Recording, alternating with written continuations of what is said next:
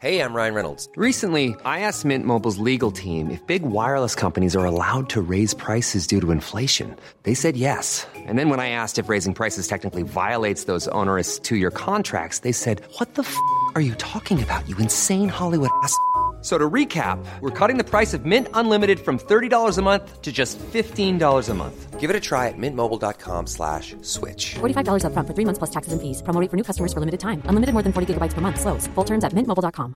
Hiring for your small business? If you're not looking for professionals on LinkedIn, you're looking in the wrong place. That's like looking for your car keys in a fish tank. LinkedIn helps you hire professionals you can't find anywhere else, even those who aren't actively searching for a new job but might be open to the perfect role. In a given month, over 70% of LinkedIn users don't even visit other leading job sites. So start looking in the right place. With LinkedIn, you can hire professionals like a professional. Post your free job on linkedin.com slash people today. Hey, it's Danny Pellegrino from Everything Iconic. Ready to upgrade your style game without blowing your budget? Check out Quince. They've got all the good stuff, shirts and polos, activewear, and fine leather goods, all at 50 to 80% less than other high-end brands. And the best part? They're all about safe, ethical, and responsible manufacturing. Get that luxury vibe without the luxury price tag. Hit up quince.com slash upgrade for free shipping and 365-day returns on your next order. That's quince.com slash upgrade.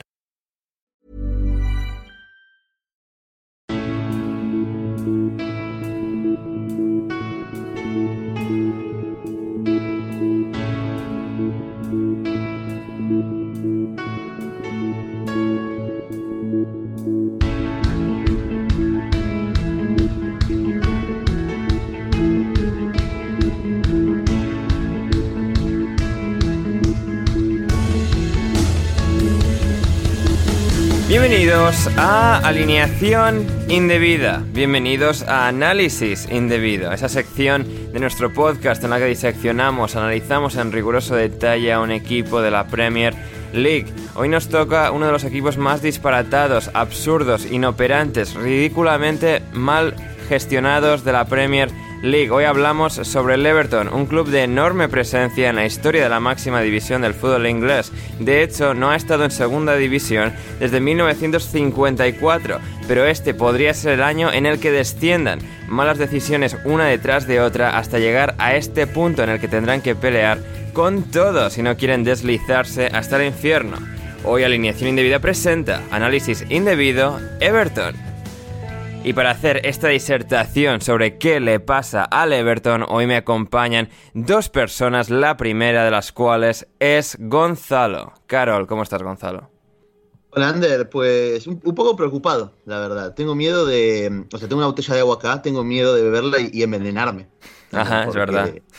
Estamos grabando en un día en el que ha salido una información de que Abraham lo han envenenado, entonces bueno, hay que, hay que ir con cuidado por la vida, ¿no? Efectivamente, efectivamente. Toda la gente relacionada con el Chelsea, como es Gonzalo. Pero hoy no está esta, esta, persecución, esta persecución a nivel internacional que nos están haciendo a los muchachos blues, entonces nada, hay que tener mucho cuidado a mis amigos del Chelsea, obviamente. Efectivamente, aunque hoy no vamos a hablar del Chelsea, sino del Everton, junto a Gonzalo y junto a nuestro otro amigo hoy presente, que es Rodrigo Cumbraos. ¿Cómo estás, Rodri?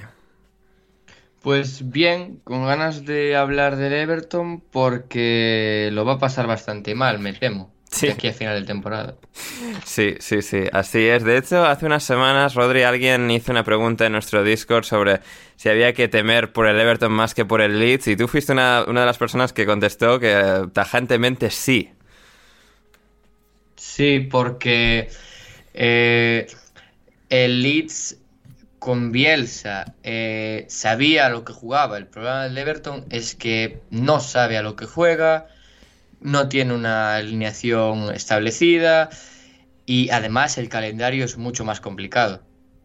Hmm, sí, ese, es un factor muy importante y muy a tener en cuenta porque a pesar de los muchos y muy grandes problemas que tienen Watford, Norwich, Burnley, el Everton quizás no tan graves, pero el calendario quizás compense esa, balanza de, análisis en contra, y en este caso en contra, de, del Everton, porque sí, la verdad es que se han ido sumando cosas una detrás de otra, como decía en, la introducción, para este Everton, que bueno, pues lleva, como decía, desde el 54 sin estar en segunda división, un club que ha estado en, primera división durante mucho, mucho tiempo, una racha que se extiende durante más de medio siglo y que, puede llegar a su fin, como decíamos, porque al final piensas que no, piensas que pues el caso del Everton es un caso curioso porque no en los últimos años, desde que ganó su última liga en, los años 80, no, había, no ha sido un club que haya peleado apenas por ganar la liga, la liga inglesa, la Premier League, pero siempre había estado un peldaño, o casi siempre, un peldaño bastante claro por encima del resto del equipo, de los equipos que podían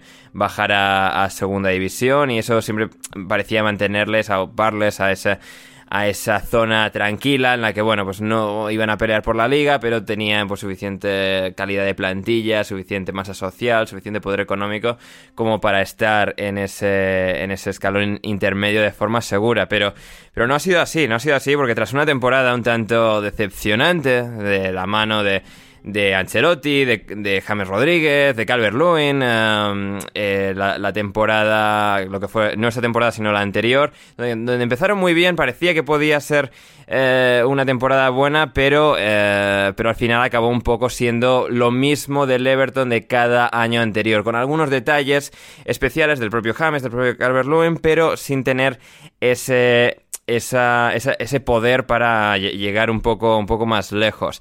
Em, después en verano con el coronavirus y los años de bueno de gasto desenfrenado por parte del Everton que no se puede decir que ha sido un club que haya escatimado en ambición de ser un club que haya querido entrar en, Champions League de pelear realmente con el top 6 de recuperar su sitio al menos por delante de no ya de Manchester City porque Manchester City pues tiene el factor que tiene eh, con los petrodólares sino pues del Tottenham que ahora tiene un estadio más grande que el Everton pero eran clubes equivalentes en, su momento, ¿no? Y ahora ha, acabado el Everton encontrándose con demasiadas deudas de inversiones que no han sido recuperadas por jugadores que no han rendido. Y pues bueno, siempre parecía que siempre estarán bien porque esto tenían suficiente calidad, pero este año todo se ha empezado a torcer a un nivel, Gonzalo, que, podría ser irreversible para el Everton esta temporada antes de bajar a segunda división. ¿Cómo, cómo lo ves y por dónde te gustaría empezar a diseccionar a este, a este equipo? Bueno, eh, creo que todo el, contexto del que viene el Everton lo, has resumido muy bien y que también dan cuenta de una dirección deportiva que ha sido bastante caótica, ¿no? Porque bien has mencionado que no ha escatimado en gastos el Everton antes de la pandemia a la hora de reforzar, el problema es, bueno, ver en qué jugadores se, gastó, se gastaron toda la, millonada que se gastaron, ¿no? Eh, porque si bien, por ejemplo, tenemos por un lado a Richarlison, que venía a dejar una muy buena imagen en, Watford, eh, creo que se habían gastado como unos 40, 50 millones, si mal no recuerdo. Sí, diría que eh, cerca de 50, cerca, cerca, de 50 creo que estuvo al final, sí. 50 millones que era, era algo que obviamente todos decíamos que era un precio exagerado, pero que por lo menos se podía justificar quizás sobre todo en un principio lo ha hecho eh, el, jugador brasilero, pero creo, que ha quedado claro de un tiempo a esta parte que no es ese jugador que pueda primero valer esa cantidad de dinero y que tampoco te puede rescatar una situación como la que está el Everton ahora. Lo mismo ha pasado después con, con Sigurdsson, que venía de, hacerlo bien en Swansea, creo que pega el salto de Swansea a Everton directamente, ¿no? Sí, Sí, sí. no, Sigurdsson tiene ese paso por el Tottenham, el que tiene algunos buenos destellos, pero bueno, al final acaba encajando en un equipo mejor que como es el Swansea, mejor para sus habilidades. Y luego de, un gran año en Swansea va al Everton. Parecía que iba a ser una piedra angular del Everton, pero nunca terminó de, de ser lo que querían que fuese. Sí, y mm, y bueno, que después también, bueno, el tema de Wobby, ¿no? Lo que pagan por, por alguien que directamente es un muerto. O sea, básicamente, no, no, hay nada más que, argumentar sobre él. Pobre Alex. No, es que estoy siendo demasiado bueno, de hecho, eh, con, el, con el bueno de Alex. Pero todas esas cosas que venían haciendo eh, un poco mal quizás en, cuanto a materia de fichajes, demás, se había tapado un poco con, con, Ancelotti, con el fichaje de James, con la aparición de, de Calvert Lewin la temporada pasada y ciertos buenos destellos, como bien comentaste, pero después, tras esa temporada decepcionante, la salida de Ancelotti al Real Madrid... Todo esto es culpa de eh, Florentino Pérez, Gonzalo. Sí, sí, es verdad, sí, se puede argumentar que, que el Everton está donde está por culpa de Florentino Pérez ¿Por qué Florentino Pérez o de una dirección deportiva que buscó la solución en Rafael Benítez? en realidad, porque podemos decir que de entrada eh, no pintaba demasiado bien la cosa. Obviamente al final eh, Benítez ha tenido sus buenos, sus buenos momentos como entrenador, sus malos momentos también, pero eh, llegó siendo muy resistido al club por cuestiones obvias desde su pasado en Liverpool. Y al final todo lo que uno podría esperar que, que saliera bien con el entrenador español, que, perdón, que podría salir mal con el entrenador español, ha salido incluso peor porque tienen una buena racha a principio de temporada, con unos buenos resultados, se ponen ahí en la parte alta de la tabla, pero después el equipo se le cae, se le cae por completo y creo que es un gran problema que viene arrastrando el, Everton y que al final nos ha llevado a la situación en la que están ahora, con una plantilla completamente descompensada, que eso lo vamos a analizar más adelante, y, con jugadores que no tienen directamente ya demasiado nivel ni que aportarle a, este equipo, ¿no es cierto? Eh, al fin y al cabo, como digo, todo eso nos ha llevado a una situación en la que el Everton se ha envuelto en una dinámica ultra negativa con jugadores, yo creo que a mi parecer, así de tener una plantilla descompensada con buenos jugadores como para no estar en esta situación, por ejemplo, y con eh, un entrenador para reemplazar a Benítez como Frank Lampard que tiene una experiencia totalmente nula en este tipo de situaciones. Entonces, también ahí es donde empiezan las dudas para ver cómo sería capaz la leyenda del Chelsea en gestionar esta situación límite. Así es, así es, porque Rodri, claro, lo, de Lampard, vamos ahora a, a, diseccionarlo todo, pero empezando por Lampard y su figura, claro, algo que ha sido muy llamativo, que a mí me llamó especialmente la atención el otro día, fue cuando perdieron 4-0 contra el Crystal Palace y, Lampard recurrió a, bueno, al cliché más fácil o, bueno, a la muletilla más fácil de que a sus jugadores les faltan cojones, ¿no? Lo cual cuando Lampard llega bajo la batuta de ser pues, un entrenador de nueva generación, que tiene un IQ muy alto, que habla muy bien, que le cae muy bien a todo el mundo, que, sabe llevar que sabe llevar situaciones, que ha sido un grandísimo jugador, que de momento lo que hemos visto de él como entrenador mm, quizás no ha sido todavía especialmente bueno, pero tampoco especialmente malo, tomándolo todo en consideración, todo el Derby County y todo el Chelsea. Pero claro, aquí cuando parecía que sí ha habido momentos, partidos en los que sí que han competido bien, la forma en la que se han deshecho de manera tan afilada contra el Crystal Palace, también contra el Tottenham poco antes del partido contra el Crystal Palace, deja una sensación de bastante temor, de bastante temor en este Everton, porque con Lampard da incluso el miedo, la sensación de que no solo se van a mantener como están un poco con Benítez, sino que puede ir la cosa peor y que es lo último que, necesitaba un equipo así. Sí. Permíteme, Ander, básicamente no, esperábamos encontrarnos con José Mourinho dirigiendo al Everton. Sí, sí, sí, o sea, Lampard, ha, ido, vea, ¿quién me ha enseñado sobre estas situaciones? Mourinho, vamos a hacer la de Mourinho. es como, Rodri, esto, esto no es lo ideal para este club que tenía que acertar con Lampard y no sé si lo han hecho. Eh, no, no, claro que no es lo ideal porque para empezar, yo creo que la situación en la que está el Everton y a mitad de temporada igual no es el mejor momento para iniciar lo que quieren que sea un proyecto a largo plazo. Es decir, yo creo que Lampard, aunque a mí no me parezca un entrenador que vaya a estar en la élite ni entrenando en Champions League en el futuro a corto plazo, creo que necesitaba empezar de cero, empezar desde una pretemporada, es un entrenador joven que tiene que de alguna forma enganchar a la afición. Y yo no sé si Lampard tiene el tirón necesario como pueden tener otros entrenadores que a veces infravaloramos o que son muy míticos del fútbol inglés en estas situaciones de vida o muerte para convencer a una plantilla de que se tienen que salvar sí o sí y luego en verano pues ya intentaremos de nuevo otro proyecto de nuevo. Em, la realidad es que Lampard no ha estado más de dos partidos con el mismo 11. Es decir, gana un partido, pierde el siguiente con el mismo 11 y lo cambia. Si quieres escuchar el resto de esta hora y 7 minutos de análisis indebido sobre el Everton, ve a patreon.com barra alineación indebida y suscríbete en el nivel súbdito de Gurbanguly y podrás escucharme a mí junto a Gonzalo y Rodri ir a las entrañas más profundas de qué clase de equipo es este Everton, ya que es en el resto donde está lo bueno de verdad y el link en la descripción.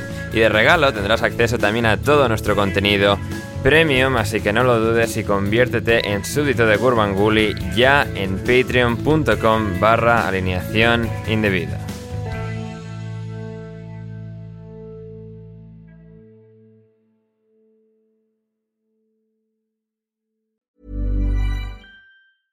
Imagine the softest sheets you've ever felt. Now imagine them getting even softer over time. That's what you'll feel with Bowl and Branch's organic cotton sheets. In a recent customer survey, 96% replied that Bowl and Branch sheets get softer with every wash. Start getting your best night's sleep in these sheets that get softer and softer for years to come. Try their sheets with a 30-night guarantee. Plus, get 15% off your first order at bowlandbranch.com. Code BUTTERY. Exclusions apply. See site for details.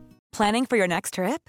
Elevate your travel style with Quince. Quince has all the jet setting essentials you'll want for your next getaway, like European linen, premium luggage options, buttery soft Italian leather bags, and so much more. And is all priced at 50 to 80% less than similar brands. Plus, Quince only works with factories that use safe and ethical manufacturing practices.